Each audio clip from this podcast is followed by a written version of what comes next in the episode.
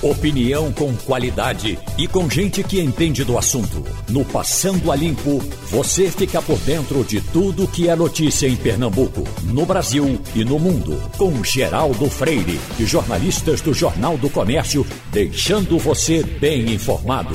Passando a Limpo. Eita, nós estamos começando Passando a Limpo. Hoje tem Wagner Gomes, Maria Luísa Borges e Romualdo de Souza. Ontem eu vi o Roda Viva com Rodrigo Pacheco, Romualdo de Souza, e foi quase duas horas de programa e com um time bom de entrevista, e o homem foi apertado de um lado, apertado do outro, apertado. Ele é tão jeitoso que chega assusta, porque tem aquela filosofia que diz sabedoria demais vira bicho e come o dono, né? Questão toda do presidente do Congresso Nacional é que ele está numa fase que eu diria assim, em que a safra de políticos em Brasília é muito ruim. Então, qualquer um daqueles que tenha uma, um discurso bom com sujeito, verbo e predicado, ou seja, que comece, desenvolva e termine um conceito, um argumento, está se saindo bem. É disso que se trata. Não estou desmerecendo Rodrigo Pacheco, só estou dizendo que, em meio a 513 deputados na, na, no período passado, na legislatura passada, ele também se destacou justamente porque tem argumentos. E agora, como presidente do Senado Federal, tem feito isso. É, no domingo passado, Geraldo, ele foi à casa do presidente da República ele, o presidente da Câmara, o ministro da Economia e mais três outros ministros militares: o secretário de governo, o ministro da Saúde e o chefe da Casa Civil. Além deles, estava lá o presidente da República. Todos os militares estavam sem máscara. Rodrigo Pacheco até recomendou ao presidente da Câmara dos Deputados que não tirassem a máscara para, na hora da foto, mostrar à sociedade que alguma coisa tem de ser feita, inclusive de, eh, de demonstração de que o Congresso Nacional está do lado daqueles que combatem ou que enfrentam a Covid-19. Portanto, Rodrigo Pacheco é um homem que eu diria assim, bem treinado. Em meio a essa safra de políticos que a gente encontra no Congresso Nacional hoje, ele é um dos bons, Geraldo. Hum, não recusou nenhuma pergunta, respondeu a todos, perguntaram inclusive sobre essa possibilidade de candidatura a presidente, e aí ele deu aquela resposta clássica que é um desserviço tratar de eleição nesse momento, bom, ainda bem que ele sabe disso, né? Tem gente que nem disso está sabendo, né?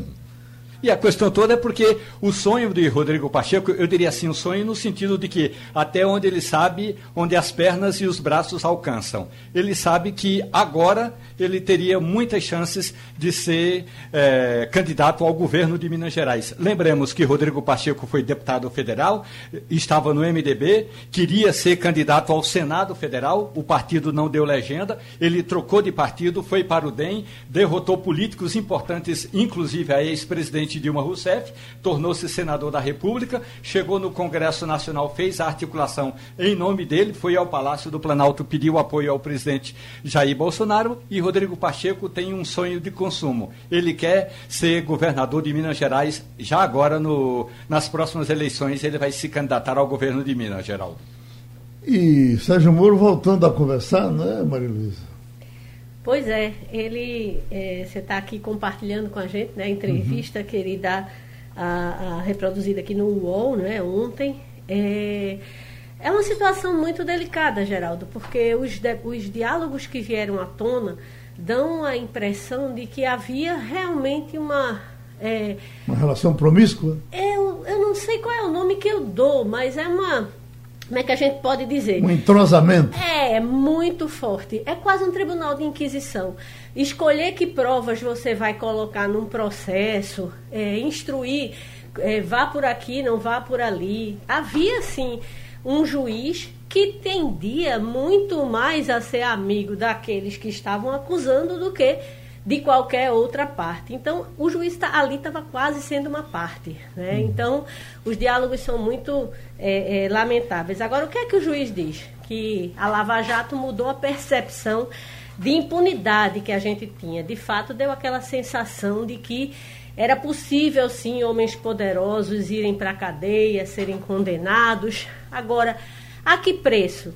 Porque se você escolhe provas para punir um ex-presidente da República, você imagina se fosse eu, se fosse você, independentemente de ter culpa ou não, um juiz tem que ser isento. Ele precisa ouvir todos os lados antes de se manifestar.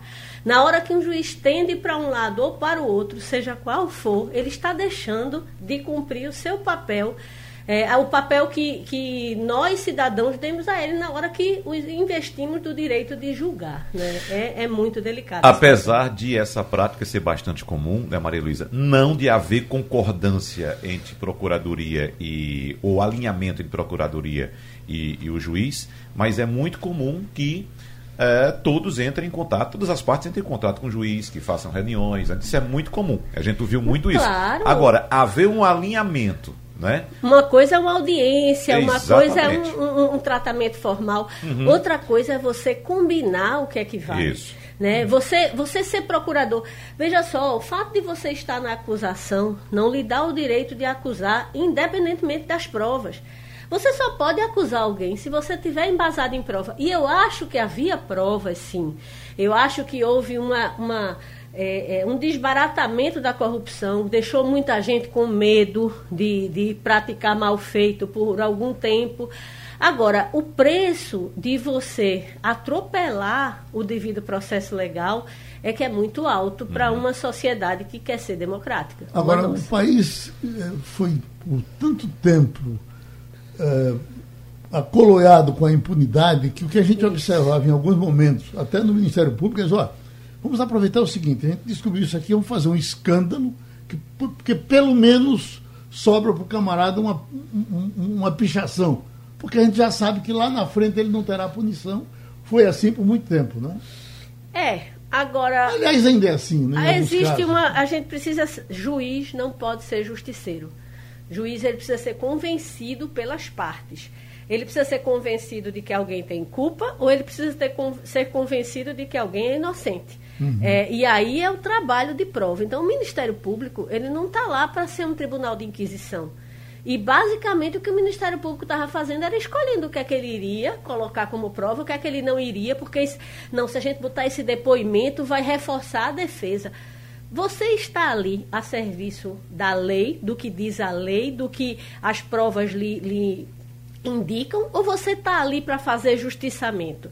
Então, essa é a linha tênue que a Lava Jato, e eu, eu vou dizer, eu fui uma das pessoas que vibrou demais quando eu vi gente realmente poderosa, e aí político, empresário, tendo que responder pelos seus atos. Eu, eu acho que a Lava Jato ela foi um grande marco, mas ela não pode ser maior do que a justiça, ela não pode ser maior do que o Estado brasileiro, ela precisa seguir as leis que estão preconizadas, e aquela, aquela linha assim, claramente na, com as revelações das conversas, e aí outro senão, conversas que foram hackeadas, conversas que foram obtidas ilegalmente, inclusive, não é?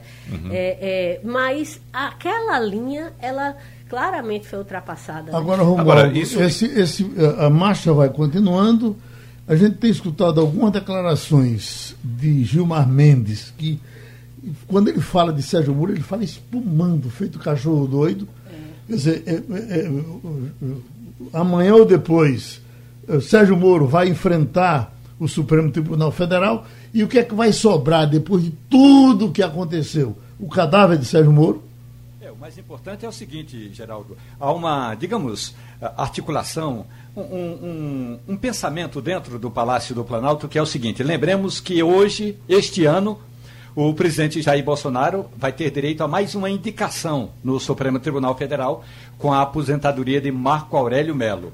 Portanto, se toda essa questão aí em torno da Lava Jato, eh, dos processos que foram julgados e que alguns poderão vir a ser anulados, o presidente Jair Bolsonaro, se conseguir fazer a nomeação, como nomeou Cássio, Cássius Marques eh, para a vaga eh, deixada eh, lá por, por Celso de Mello, pode ser que aí sim o quadro esteja mais garantido em favor de Gilmar Mendes e o grupo que quer anular quase todas as ações da Lava Jato. Você tem razão, Gilmar Mendes, quando fala de Sérgio Moro, espuma como muita gente espuma, e até quem já defendia Sérgio Moro acha que, eh, como juiz, ele tinha uma linha eh, assim divisória e ele ultrapassou essa linha por alguma razão. Eu diria assim: o presidente do Supremo Tribunal Federal, eh, Luiz Fux, se puder, antecipa esses julgamentos que tratam da anulação de alguns processos da Lava Jato, se puder.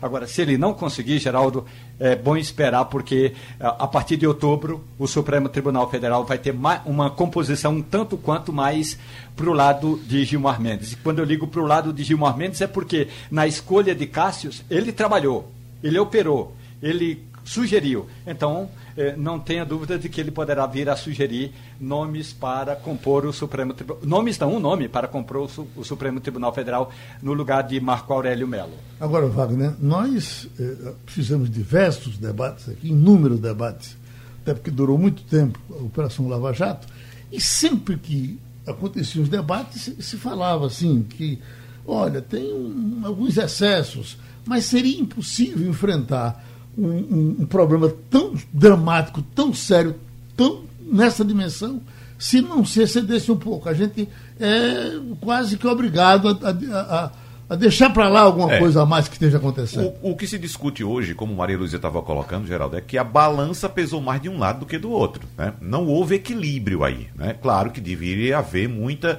muito rigor muita é, é, energia empregada para poder colocar na cadeia todos esses poderosos do Brasil. Agora, nunca viu isso. Quando saiu de Sérgio Moro, passou pelo Rio Grande do Sul, pelo tribunal, passou pelo Supremo Tribunal Federal. Exatamente. E ninguém encontrou. No TRF4, é, grande parte das decisões da primeira instância com Sérgio Moro, grande parte foi referendada por unanimidade. Uhum. É, então, é, é, a, a, o índice de, de confirmação das sentenças dele era superior a 90%. Exatamente. O que significa que eram sentenças tecnicamente bem embasadas. Uhum. O que a gente não sabia, e os diálogos hackeados acabaram trazendo à tona, é que essas sentenças tão bem embasadas, antes de virarem sentenças, elas foram combinadas com o Ministério Público. O Ministério Público estava ele estava atuando quase como o procurador geral, é, chefe daquela daquela força-tarefa de procuradores. Então essa é que é a linha que ele ultrapassa, como Romualdo falou aí.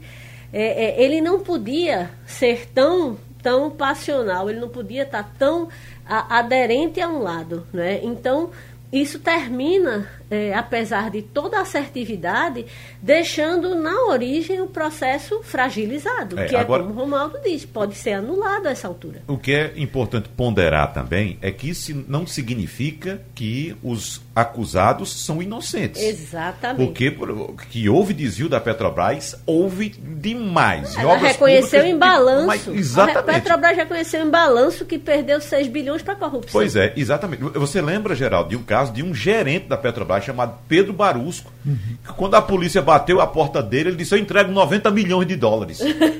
assim, não disse, tem aqui, ó, 90 milhões, na época era 250 milhões de reais. Hoje passa de meio bilhão de reais essa conta.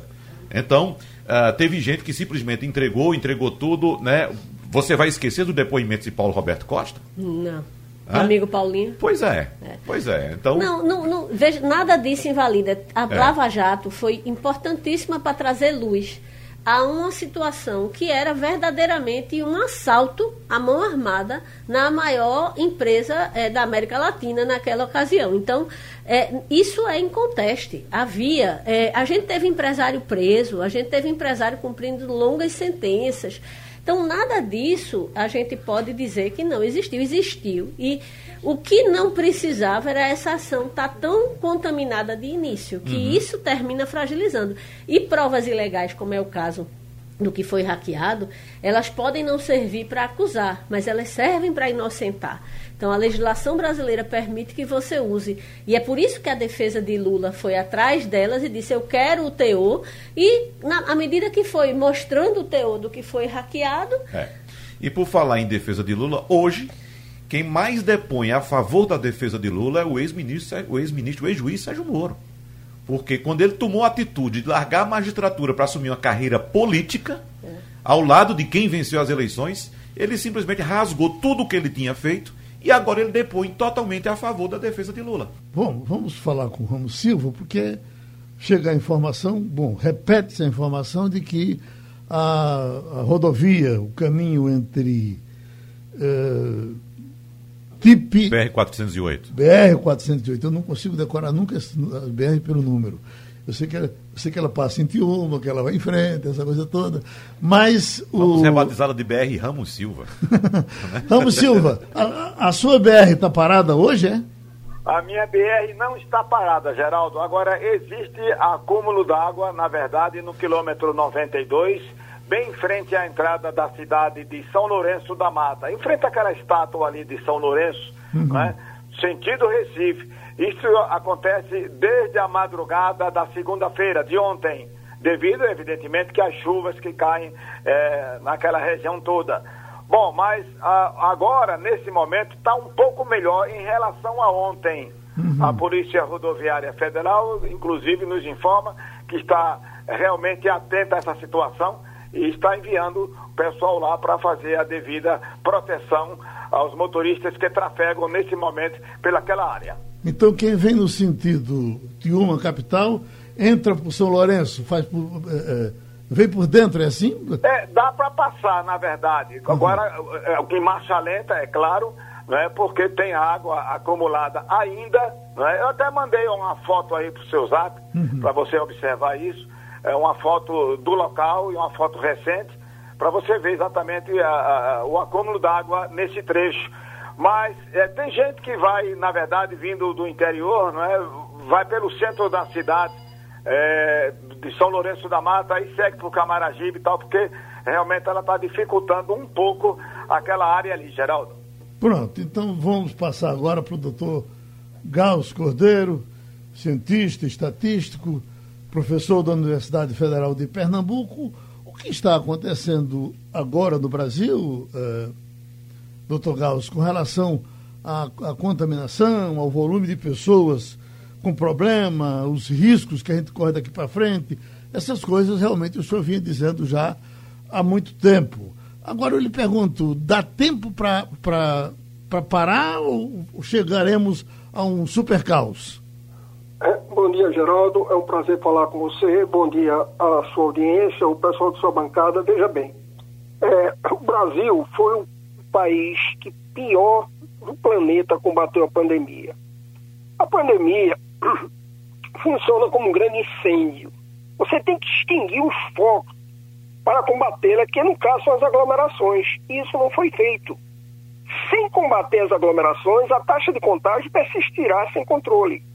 Algumas áreas de grande risco, festas, quaisquer aglomerações, praias, feiras, igrejas, transporte público e bares, tudo isso aconteceu de novembro para, para cá.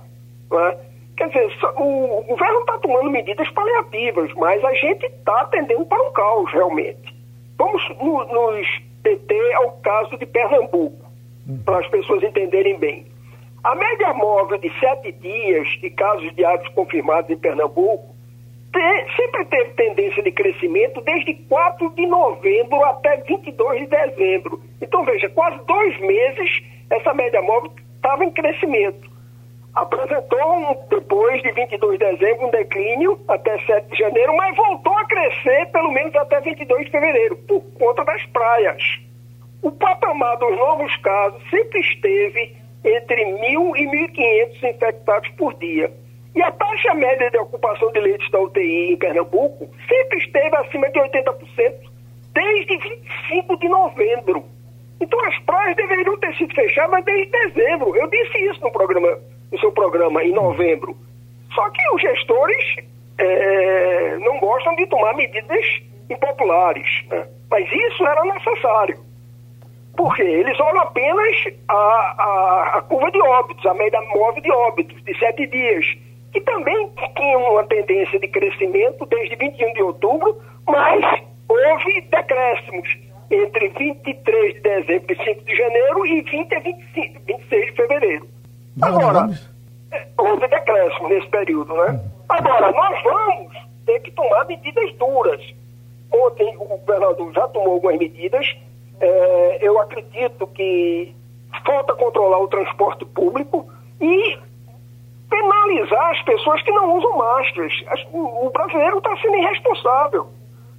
Está é, tá provado isso aí desde maio do ano passado, que reduz a propagação do vírus de pelo menos 90% se 65% da população usar máscaras e evitar aglomerações. Isso aí é foi publicado isso. A gente não pode ir de encontro a isso. Agora nós temos um problema que é a vacinação.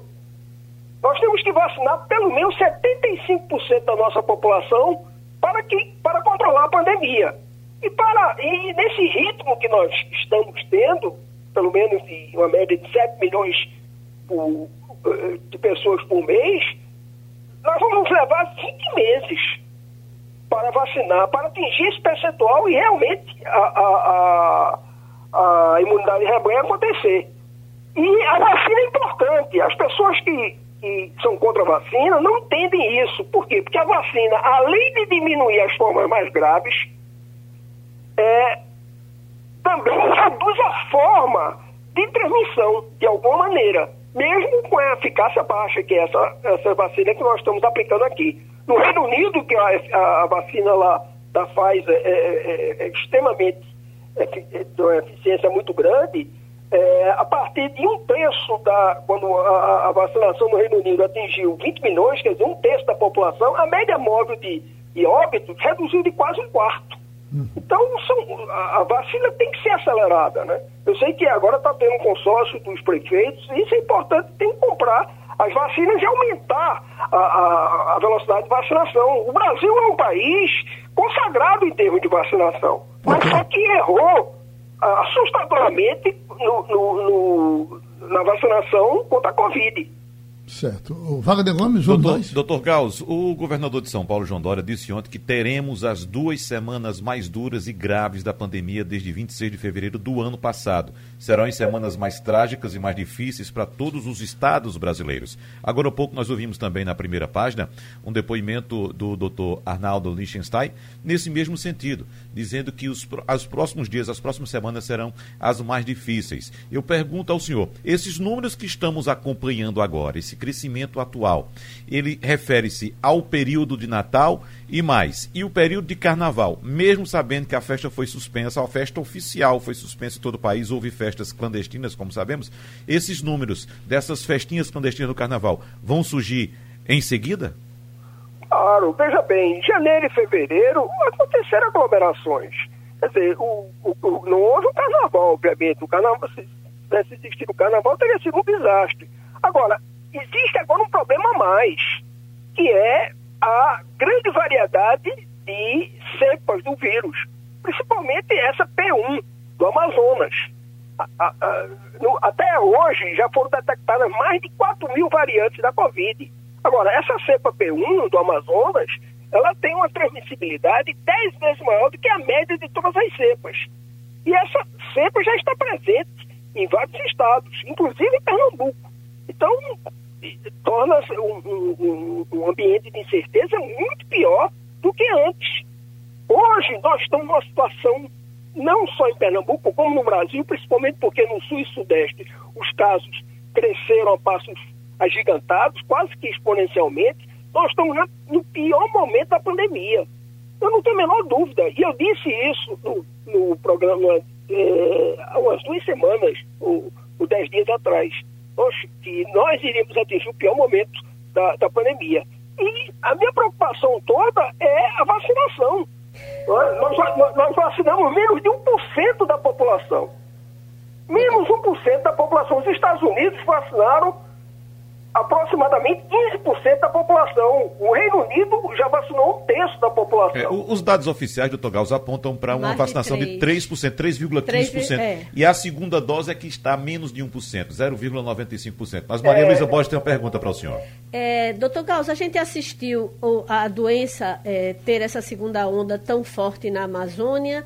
No momento seguinte, a gente está assistindo no sul do país, estados como Santa Catarina tendo que exportar doentes porque não tem mais UTI.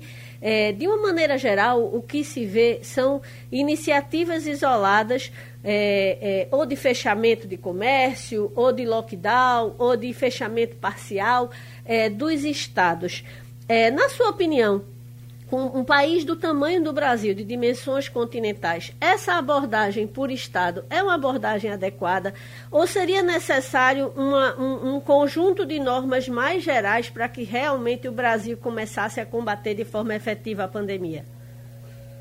Veja bem, primeira coisa é que esses, sete, eh, esses 3% da população, que representa mais ou menos 7 milhões, tomaram apenas a primeira dose. Mas isso não garante imunidade, tá certo? Nós estamos com uma vacina de baixa eficácia. Agora, é difícil, nós atingimos um- um- uma situação que é difícil o controle. Por quê? Porque os estados praticamente eles funcionam de forma independente sem, nenhuma, sem nenhum direcionamento do governo federal. O governo federal é o grande culpado pelo estágio que nós atingimos hoje. Eu não tenho a menor dúvida que nós vamos duplicar o número de óbitos até dezembro. Eu não tenho dúvidas. Por quê? Como é que você vai poder expandir o sistema de leitos de UTI? Não tem como. Não tem como. São Paulo, que é um estado rico, já está com. o- o- até o, o, o, o Albert Einstein já está com 99% das UTIs ocupadas. né? Então, nós estamos tomando medidas paliativas. Por exemplo, reduzindo, a, a- a- tentando adiar as cirurgias eletivas. Tudo isso são, são medidas paliativas. Isso aí são. Você não vai combater o grande incêndio que nós está varrendo o Brasil. Não está. Romualdo de Souza. Doutor Gauss, muito bom dia para o senhor. Bom dia. Não deixa de ser preocupante que, enquanto os governos estaduais agem de uma forma, eh, digamos assim, eh, localizadas, como se o vírus chegasse no limite do estado e esbarrasse ali. Vou citar, geogra- eh, situar geograficamente o que acontece com o Distrito Federal. Brasília tem o centro da cidade e suas cidades satélites, e algumas dessas cidades satélites estão localizadas no estado de Goiás. Todas as cidades satélites do Distrito Federal, coladas com as cidades do estado de Goiás, estão vivendo situações diferentes, porque aqui no DF tem eh, esse, vamos chamar de lockdown só porque todo mundo usa, mas não é bem um lockdown, mas tem o tal do lockdown do DF. Só que em Goiás não tem absolutamente nenhuma medida restritiva. E aí o que acontece? O vírus chega na fronteira, olha para a cara do goiano, atravessa de um lado para outro e acabou. O senhor não acha que está na hora, eh, eu não sei se o Supremo Tribunal Federal, o Congresso Nacional, a sociedade, alguém eh, reunir os governadores, os 27 governadores, e aí dizer, ô minha gente, ou a gente toma uma medida que seja generalizada e para todo mundo seguir, ou então a gente não vai estancar esse eh, trânsito total do, do vírus no Brasil. É, isso, isso, isso realmente é, é o que aconteceu na Europa, né? Quer dizer, a Europa, apesar de só ter 7% da população mundial, tem uma, tem, responde por quase 30% da, das mortes por conta da mobilidade. Quer dizer, as pessoas, esse vírus, é, se as pessoas se, têm grande mobilidade, aumenta o contágio, obviamente. Não é? É, o, o que aconteceu no, no, em todas as os estados mais atingidos, Pernambuco, Ceará, Rio de Janeiro, foram por conta de, dos viajantes que chegaram nos, nas, nas, suas capitais e transferiram o, o, o, vírus para o interior. Eu, eu acho a situação extremamente difícil. Quer dizer, eu não sei, o Congresso é que deve talvez é, ser mais ativo de cobrar o presidente. Né? Nós estamos com um ministro é, que realmente ele não entende pandemia. Nós temos pessoas extremamente importantes é, na área de epidemiologia que, que podem dar melhor diretrizes né? no, é, do que um ministro que ele, ele entende, de, de, de obviamente, de, de, de guerra. combater de guerra, mas nós temos um inimigo invisível, nós temos um inimigo presente e, na realidade, os, os governos não tomaram medidas de punição. É? Claro, você não vai prender ninguém, mas se o indivíduo tivesse máscara, você tem que, de alguma forma, penalizar. O que eu vi em Recife, em janeiro, é o pessoal da CTTU multando e as pessoas com a máscara no pescoço. Quer dizer, isso já começa na própria gestão do, do, do, do Estado, né? Então, essa incompetência que está levando o Brasil a um, a um, caos. Nós já estamos numa situação de, de caos.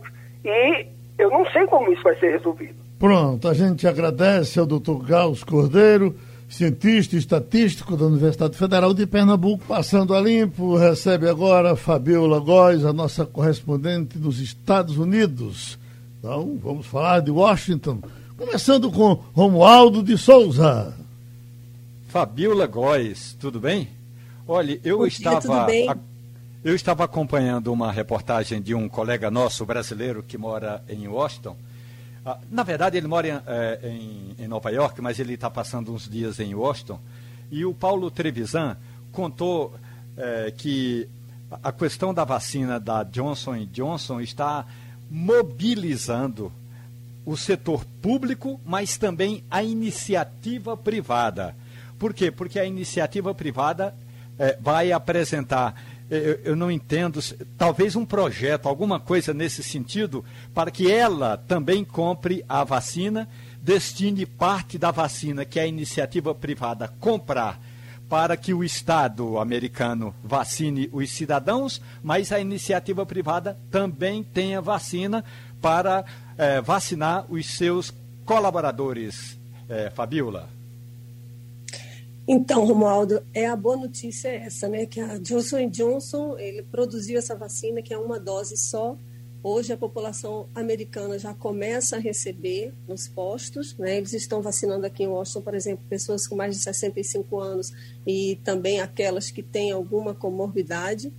Então a vacina ela vai ser ampliada para todos os estados. O Texas vai receber 2 milhões de doses hoje, por exemplo.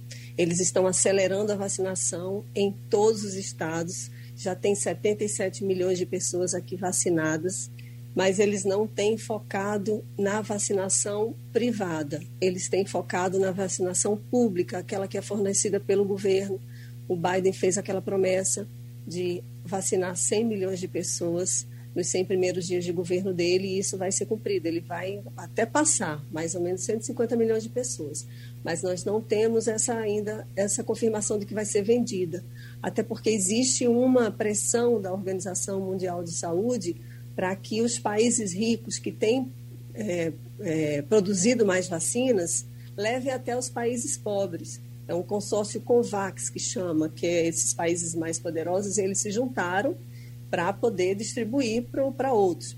Gana e Costa do Marfim, ontem que começaram a vacinação, né? Fora a África do Sul, os demais países na África, eles não têm se vacinado. E é uma população de mais de um bilhão de pessoas que também precisa ser vacinada. Né? Não adianta só os Estados Unidos, Inglaterra, né? a França vacinarem em massa, Israel, como tem mais de metade da população já imunizada, e se os outros países, inclusive os mais pobres, não têm acesso, porque existe mobilidade do vírus.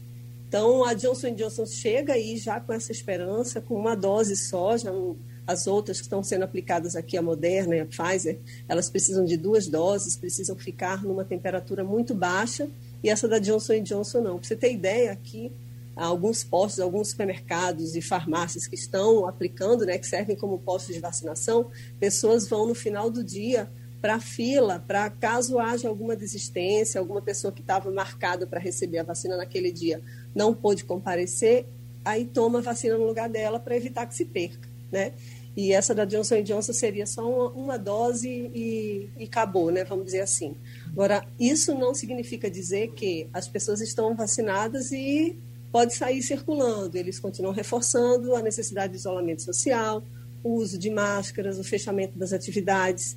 Eles estão preocupados com a variante. Alguns estados já têm voltado a crescer. Né? A gente vinha com aquela curva decrescente né, de casos e agora eles tiveram um platô, alguns estados, por exemplo, Califórnia, estão com um platô e eles, o doutor Anthony Fauci, né, que é uma, um epidemiologista é, renomado aqui, ele já está preocupado que isso volte a subir, essa curva volte a subir.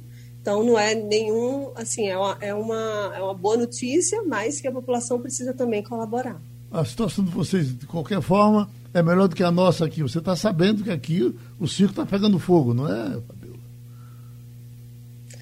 com certeza, né? é lamentável a gente ver isso no Brasil. O Brasil poderia ser um polo de distribuição para todos os países da América do Sul.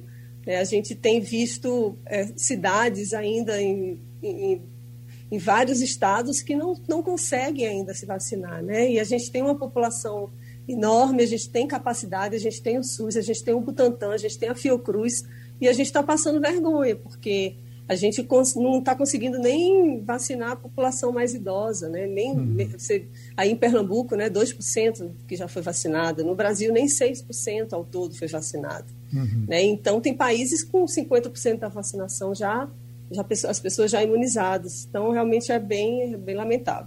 É outra realidade. Por falar em vacina, uh, Fabiola, eu estou vendo a notícia aqui agora que deve ser uh, apreciada, prestada muita atenção por parte daquele grupo que admira uh, essa corrente negacionista que uh, segue o presidente norte-americano e seu seguidor aqui no Brasil também, porque essa notícia aponta que o ex-presidente Donald Trump e a esposa dele, Melania, receberam a vacina contra o coronavírus em janeiro antes de deixar a Casa Branca. Essa informação foi dada por um conselheiro ontem, inclusive. Então, uh, essa notícia vem um dia após Trump ter participado da reunião da CPEC, que é uma sigla em inglês para a Conferência da Ação Política Conservadora, em Orlando, na Flórida. E nesse discurso, desde que deixou a presidência, ele, ele depois, ele inclusive chegou a encorajar as pessoas a se vacinarem, além de ter ameaçado se candidatar novamente à presidência da República. Então, uh, a respeito desse evento, uh, Fabiola, o que é que se diz mais aí nos Estados Unidos? É isso mesmo, Wagner. As informações são essas, de que o Trump e a Melanie, antes mesmo de sair, eles já se vacinaram, receberam a primeira dose da vacina. Trump nunca incentivou que as pessoas usassem a vacina e aí aproveitou nessa primeira aparição pública dele, num discurso né, de uma conferência conservadora, CEPAC, como você citou, ele aparece sugerindo, inclusive, que as pessoas tomem a vacina. Então, ele mudou um pouco esse discurso, ele está querendo retomar as rédeas do partido republicano. Foi um discurso para muita gente, e tem, obviamente, as dissidências, mas 70% das pessoas que estavam ali, fizeram pesquisa inclusive depois, apoiaram o discurso dele. Volta aquele discurso negacionista que é seguido inclusive por QAnon, Proud Boys, que são aqueles grupos que fizeram aquela a invasão do Capitólio. O Trump continua a dizer que, as, que a eleição foi roubada, ele até agora não aceita que ele perdeu. E, pela primeira vez, ele resolve dizer que pode estar no páreo para as eleições de 2024. Então, ele vai, se vai tentar se recompor dentro do partido para conseguir apoio para poder voltar em 2024. Ele continua dizendo, ele, ele continua é, negando, né, com aqueles discursos negacionistas, né, sempre falando que o vírus era só uma gripezinha, ele não admite que errou, ele é, disse que a cloroquina poderia salvar vidas, Ontem saiu uma outra notícia, a OMS reforçando, reiterando, dizendo que a cloroquina não resolve o Covid. Então, ele continua nessa linha. Foi um mês depois de ele sair, desculpa, da Casa Branca, e ele agora vai tentar retomar o partido. O Mitch McConnell, que foi um dos que, se, que votaram, né? Com, na verdade, o Mitch McConnell apoiou que ele fosse responder os processos na justiça, votou contra o impeachment dele, mas dez senadores republicanos quiseram que, que ele fosse impeachmentado. E ele citou o nome desses dez republicanos, que por acaso não estavam lá nessa conferência nesse final de semana, citou nominalmente esses conservadores como rivais né, dentro do partido. Então vai ser uma briga de foice, como diz aí no interior, porque é, o Trump não está conformado de que ele perdeu a eleição e ele te, conta com esse apoio desses negacionistas que estão cada vez mais se disseminando no país. São 30, mais de 30 mil seguidores só desse QAnon, que é a mais aceita, é como se fosse uma seita, que é a mais radical de todas elas. Uh, rápido, Fabiola, esse negócio que você falou em, em, em cloriquina e esses assuntos ainda são tratados por aí, porque eu conversei com o Dr. Jabas Barbosa e ele disse: Olha, Geraldo, só no Brasil se fala disso ainda. No resto do mundo, esse assunto está superado. Não se fala mais em vermectina, cloriquina, criolina e outras tinas. É, é, é, mas ainda. Só acrescentando, Geraldo, a sua, uhum. a sua pergunta, a sua colocação para a Fabiola, que saiu uma resolução, um comunicado da Organização Mundial de Saúde ontem, sim, sim. né? é, descartando qualquer possibilidade de cloroquina ser utilizada no tratamento precoce, Sim. ou seja, na prevenção à, à, à Covid-19. Então, a OMS já havia anunciado que para o tratamento durante a doença a cloroquina não funciona e ontem anunciou que a cloroquina também não funciona para o chamado tratamento precoce ou preventivo. Bom, mas com isso mais ou menos nasceu por aí, isso, isso se acabou aí, ou, aqui nós temos uma certa divisão na própria ciência. E aí? Aqui ninguém fala disso. Voltou a autoridade que nunca deveria ter sido tirada do Dr. Anthony Fauci. O Biden reforçou as medidas, não tem falado, ele não fala em nenhum momento desses medicamentos alternativos, essa invenção né, das pessoas querendo de uma, de uma maneira ou de outra se salvaguardar contra a doença. A doença realmente é combatida com isolamento, com máscara e com vacina. Não tem essa de cloroquina por aqui, não. A, a, a cloroquina ela pode ser usada no tratamento de, se a pessoa pega, está em estado grave, né? Ou então para outros tipos de doença, né? A malária ela é usada. Mas não tem se falado esse medicamento por aqui. Ele realmente é, voltou com a ciência, né? Com tudo, dando mais valor ainda ao, ao Anthony Fauci, que é um defensor da vacinação em massa e ele é um crítico feroz desses medicamentos que foram citados pelo Trump. A OMS, como Wagner falou, reforçou isso. Uhum. Né, eles têm reforçado a necessidade de se seguir a ciência. Não dá para ficar inventando moda. E aí no Brasil parece que tem uma corrente de médicos, inclusive, Sim. que está defendendo isso. Né? Semana uhum. passada postaram notas oficiais em grandes jornais, veiculação nacional, é, defendendo o uso desses medicamentos, enquanto o mundo inteiro já não faz mais uso disso. Romualdo quer falar, Romualdo? Ô, Fabiola, olha só, Amanhã, quarta-feira, sai de Brasília uma comitiva de quatro especialistas convidados pelo Ministério da Saúde e esse grupo vai a Tel Aviv e em Israel vão estudar os efeitos de um spray que o presidente Jair Bolsonaro já disse que é fundamental no uso, é, sobretudo para quem está hospitalizado. Ou seja, são profissionais da saúde que receberão um passaporte especial para poder entrar em Israel, vão trazer esse spray para o Brasil. Enquanto isso, a gente continua patinando por aqui sem ter vacina nem para os idosos, muito menos os professores, a fim de que se abram as escolas. Isso é uma perda de tempo muito grande, né? Porque a gente não tem que estar tá correndo atrás de spray, a gente tem que estar tá correndo atrás de vacina, a gente tem que produzir mais mais uma vez, o Brasil vai na contramão dos grandes países que estão já começando a erradicar o vírus, né? A Inglaterra, por exemplo, cai, reduziu o número de mortes das últimas semanas, dos últimos 15 dias, em 85%. Aí eu fico me perguntando o que é que vão atrás ainda de medicamento que não é comprovado totalmente. Né? Tem um estudo, está muito, tá muito inicial, muito incipiente ainda. A ciência precisa de tempo para poder é, se expressar, para poder resolver problemas como, como pandemias como essa, e a gente fica tentando ainda buscar maneiras aí de, de minimizar esses impactos. É vacina, tem que vacinar o povo. A gente tem um ministro da saúde realmente que não entende de saúde, né? Maria... Ele entende de logística entre aspas, porque a gente não consegue nem ver a população ser vacinada efetivamente nos rincões do Brasil. Maria então Luiza... é uma estratégia totalmente equivocada. Maria Luísa? Queria só mudar um pouquinho a pauta, que um assunto que repercutiu muito ontem foi o resultado né, da. da é, após o governo Biden ter aberto o sigilo do relatório sobre a morte do jornalista Ramal Khashoggi. Eu nunca aprendi a pronunciar corretamente o nome dele. É, ontem se esperava que fosse adotada alguma medida, alguma sanção, mas o governo Biden ele optou por não impor nenhuma sanção ao príncipe saudita, que, segundo o relatório, estaria diretamente envolvido na autorização para que, que o jornalista fosse morto dentro de uma unidade consular. É, como é que está a repercussão disso? É, é, após ele ter revelado é, é, é, o, o, o, comprometimento da coroa da Arábia Saudita no processo, logo em seguida ele opta por não ter nenhuma sanção. Como é que ficou a imagem de Biden nesse episódio, Fabíola? Maria Luísa, a repercussão aqui está pior que você possa imaginar.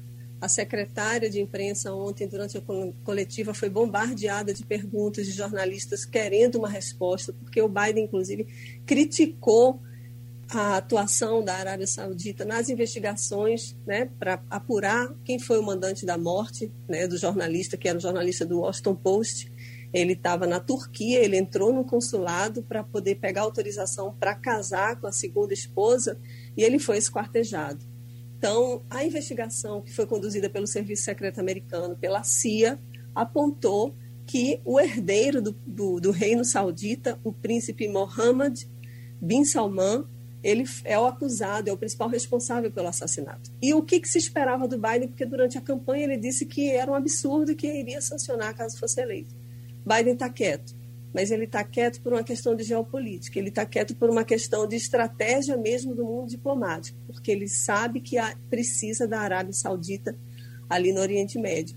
Então, é um absurdo a gente imaginar, mas teve algum, alguns presidentes que, inclusive, depois da divulgação desse relatório, ligaram para o príncipe para apoiá-lo, lamentando que o resultado das investigações o apontassem como culpado.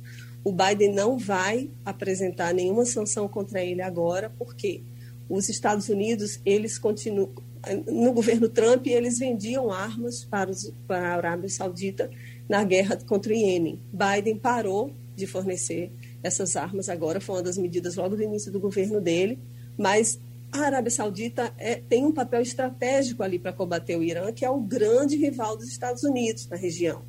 Então, ele não vai por uma questão estratégica. E assim como na vida e assim como na política, a gente tem que escolher né, entre o idealismo e entre a realidade. O Biden, se ele escolher o idealismo, ele vai ter conflito muito sério com a Arábia Saudita e o Irã vai se expandir na região.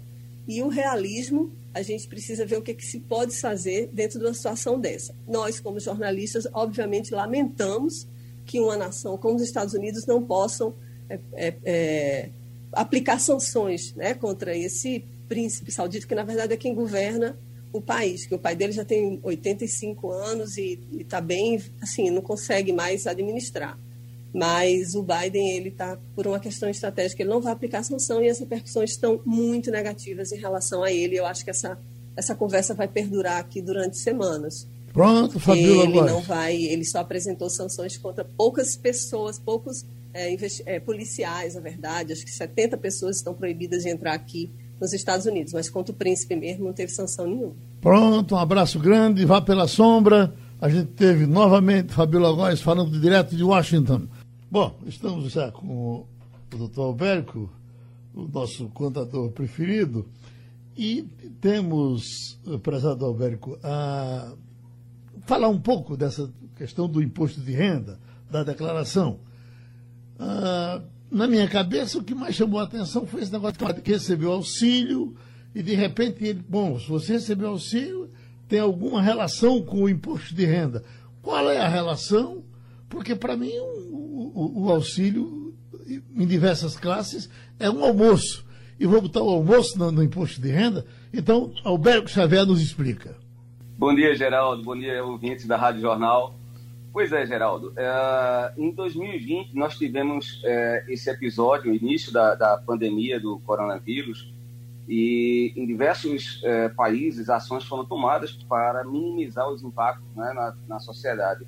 Aqui no Brasil foi criado o auxílio emergencial e diversos profissionais tiveram acesso ao recebimento desses valores.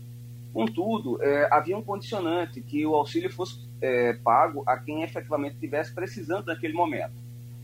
E não quer dizer que aquele que está declarando agora é, e, e, vai declarar que recebeu mais de R$ 22.847,76 e recebeu o auxílio, ele estivesse errado. Por quê? Porque esse profissional ele podia estar, por exemplo, é, trabalhando no início do ano, ele esteve desempregado posteriormente, no período da pandemia, ele teve direito a receber esse auxílio e vamos imaginar que ao final do exercício, ao final do ano de 2020, ele já estava trabalhando. É, então ele recebeu do governo e o governo agora pede uma contraprestação dele de devolver aquele valor, já que ele teve uma renda superior a R$ 22.847. É, é uma novidade, não é? Dentre é, as, as novidades que nós temos aí é, na declaração de ajuste anual do imposto de renda. Uhum. Maria Luísa? É, como é que a pessoa faz essa conta? Porque a gente pode estar tá falando de muita gente que não tem nem ideia de como, talvez nunca tenha nem declarado, né? Como é que a pessoa faz essa conta para saber se deve ou não deve declarar a receita, é, é, o que recebeu, incluindo o auxílio emergencial? Muito boa pergunta. Pois bem, quando a gente está trabalhando em determinada empresa, é, ao final do, do ano, até o mês de fevereiro, a empresa ela tem que me entregar o informe de rendimentos. Eu não vou fazer somatório dos contra-cheques que eu recebi, até porque às vezes nós temos verbas no, no contra-cheque, né, valores que estamos recebendo, que ele não tem fim tributável. Então, o que vai me, me apontar de forma mais importante é se o rendimento foi ali tributado. Então, é, se eu estava traba trabalhando no início do ano na empresa A, ao final do ano eu estava trabalhando na empresa B eu vou solicitar é, tanto a empresa A quanto a empresa B o informe de rendimentos que eu, que eu recebi no exercício de 2020. É, se eu tive, por exemplo, um rendimentozinho extraordinário de aluguel, não é? eu também vou colocar. É, se eu exerci a atividade profissional como MEI, eu vou fazer o cálculo de quanto que eu é, oferi de renda tributável ali é, como, como prestador de serviço do MEI o, o comerciante do MEI. Então, eu vou buscar nessas fontes aqueles, a, a informação para ver se o valor foi superior ou não a esses 22,847. Pronto. A consequência de quem faz errado é, é, aquela, cair na, na malha fina, não é isso? Pois é. é nós temos aí é, alguns erros, independente desse recebimento do auxílio emergencial, alguns erros que já ocorrem no, no dia a dia, né? Então, é, quando se tem mais de uma fonte de rendimentos, né? Aquele profissional que estava trabalhando no início do ano numa empresa é, que já estava desligada, ele esquece que teve aquele rendimento, não é? Ou mesmo quando tem duas fontes de renda, às vezes preenche uma, deixa de preencher a outra. São alguns, alguns equívocos que são cometidos é? Isso sem entrar nos detalhes da, da, de maior complexidade, que é venda de imóveis, outros aspectos, é, mas que são comuns para o declarante é? e tem sido objeto aí de, de cobrança da Receita Federal do Brasil. Quando essa cobrança ela, ela é entendida pela Receita, que foi um esquecimento, que foi um lapso ali que não teve é, dolo, a cobrança ela vem com um acréscimo aí, além da Selic, de 75% é, enquanto que essa multa ela pode subir e, e, ter até uma repercussão criminal se houver um entendimento por parte de um auditor da Receita Federal que ali houve realmente um intuito é, doloso de, de enganar a Receita Federal do Brasil. Pronto, lembrando o doutor Albérico Xavier, diretor da Federação Nacional das Empresas de Serviços Contábeis e participou do Passando a Limpo.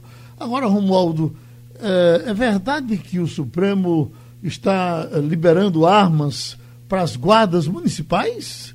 Tinha uma ação no Supremo Tribunal Federal, Geraldo, que foi movida por dois partidos, o Partido Verde e o Democratas. As duas legendas questionavam um dos termos do Estatuto do Desarmamento, que determinava a quantidade de moradores num determinado município, para que, a partir daí, se fosse um município eh, de porte médio para cima, os guardas municipais poderem andar armados. E aí, se fossem municípios médios e pequenos, os guardas municipais não estariam armados, é o que preconizava o Estatuto do Desarmamento. Então, essas duas legendas entenderam que não havia a tal da eh, equiparação. Não interessa se é Carnaíba ou se é o Recife o Estado não pode legislar de formas diferenciadas ou de maneira diferenciada para cidades eh, do, na mesma unidade da federação. Aí o processo se arrastou e, finalmente, ontem à noite,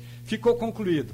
O Supremo Tribunal Federal, por maioria, determinou eh, eh, que esse trecho do Estatuto do Desarmamento é inconstitucional e, por isso mesmo, todas as guardas municipais do país inteiro poderão estar e trabalhar armadas, assim determinou o Supremo Tribunal Federal. Agora, é bom que se diga que essa decisão precisa ter o acórdão, ou seja, uma ata, o relatório final de como foi cada um dos votos. É, ainda não está, não pode ser armar o guarda a partir de amanhã, não. Mas assim que o acórdão, que o relatório estiver concluído, aí sim qualquer prefeito pode entregar uma arma aos seus guardas municipais, geral. Agora, isso depende do prefeito. Ele pode, mesmo a lei existindo, ele pode optar por não armar sua guarda. É pode, é assim? pode, pode. Aliás, o voto do ministro Alexandre de Moraes diz o seguinte: o Supremo não pode determinar o que o prefeito vai fazer. O Supremo pode determinar o que o prefeito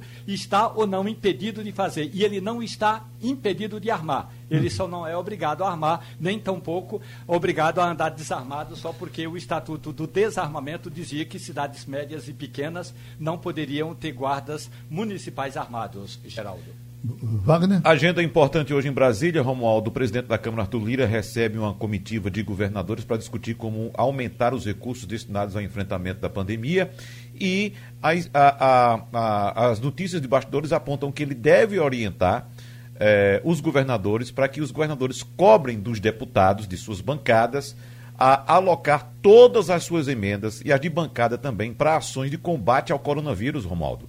E já vai ter uma reunião da bancada eh, de Pernambuco, os 25 deputados, e os três senadores, justamente para seguir essa recomendação. Agora, o Wagner, é bom que se diga, né? Tem estados aí que os caras nunca fizeram uma reunião sequer. Então vai ser um tanto quanto difícil, é apenas uma orientação, o que já é bastante bastante importante essa orientação. Agora, o presidente da Câmara dos Deputados eh, disse ontem à noite eh, ele, o seguinte: ele falou, olha, o importante agora é que a gente consiga criar uma, um, um grupo que nos leve a ter uma interlocução mais estreita com os governadores. Porque o Senado Federal vinha falando muito em pacto federativo, tem projetos de pacto federativo e tudo mais, mas na prática não anda. Então agora a gente tem que reuni-los, mesmo que à distância, ou seja, mesmo que seja, mesmo que seja uma reunião virtual, a ideia é exatamente essa: que os parlamentares coloquem as emendas em favor eh, do enfrentamento da Covid-19, e aí é bom, porque vai ter mais dinheiro para comprar vacina,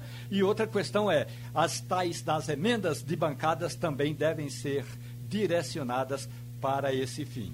O Romualdo tem crescido também a informação de que, além desse auxílio emergencial, que deve ficar entre 250 e 300, está sendo discutido, o Bolsonaro já está dizendo que vai sair, a, voltar também com o governo federal preparando a renovação daquele programa emergencial de manutenção de emprego e de renda.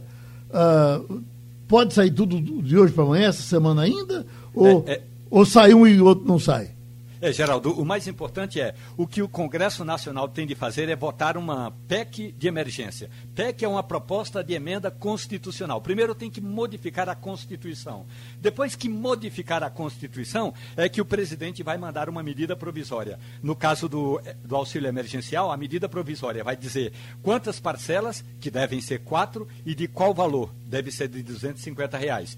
Por que essa PEC? Porque a Constituição precisa ser modificada naquele artigo que trata do tal do teto de gastos. Tem um limite de endividamento, um limite de gastos que precisa ser rompido. A Constituição vai ser modificada dando autorização ao Poder Executivo de fazer o que Dilma fez no passado sem autorização, a tal das pedaladas. Agora vai ter uma pedalada autorizada pelo Congresso Nacional. E aí o presidente da República vai mandar essa medida provisória sobre o auxílio emergencial emergencial. E há um grupo de parlamentares, sobretudo o grupo de sindicalistas, Geraldo, uhum. partidos mais, digamos, sindicais, que está pressionando o Planalto para que, nessa mesma medida provisória que tratar do auxílio emergencial, o governo trate também da renovação daquela regra do passado, que tratava da preservação e da garantia dos empregos. Ou seja, tratar da questão do tempo eh, que fica no escritório, do valor do salário, e aí